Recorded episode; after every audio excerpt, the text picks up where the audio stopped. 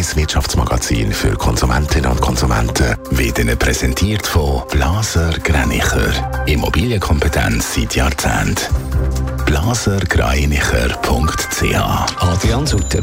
Schweizer Rotstoffhandelsfirmen haben möglicherweise Sanktionen gegen Russland umgangen.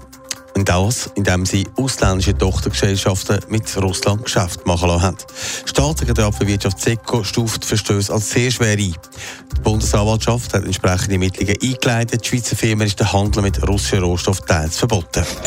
Auch wenn die Banken in Europa stabiler sind als noch vor zehn Jahren, warnt die Europäische Bankenaufsicht zu Vorsicht. Die Gefahr von Cyberangriffen und klimabedingter Krisen würde steigen. Zudem würde die Gefahr bestehen, dass Firmen Konkurs und Kreditkrisen die Banken könnten unter Druck bringen der Kurs von Bitcoin ist seit langem wieder auf einem Höhenflug. Gestern ist die Kryptowährung auf mehr als 50.000 Dollar gestiegen. Das ist der höchste Stand seit drei Jahren. Die Digitalwährung ist seit Tagen im Aufwärtstrend. Das ist eine Reaktion auf die Einführung von Bitcoin-Kurs an der US-Börse.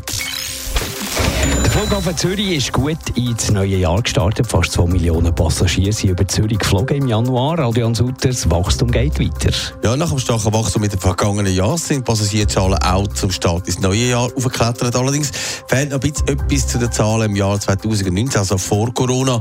Im Vergleich dazu ist der Flughafen jetzt bei 92 Prozent.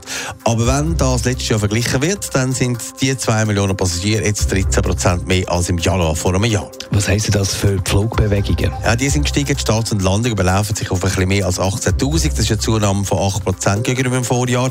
Auch in dieser Bilanz drin ist, dass pro Flug im Schnitt 125 Personen an Bord sind von diesen Maschinen. Auch das sind ein bisschen mehr als noch vor einem Jahr. Das heisst, die Flugzeuge haben eine Sitzauslastung von gut 74%. Die Zahl ist im Vergleich etwa gleich geblieben. Netto, das Radio 1 Wirtschaftsmagazin für Konsumentinnen und Konsumenten.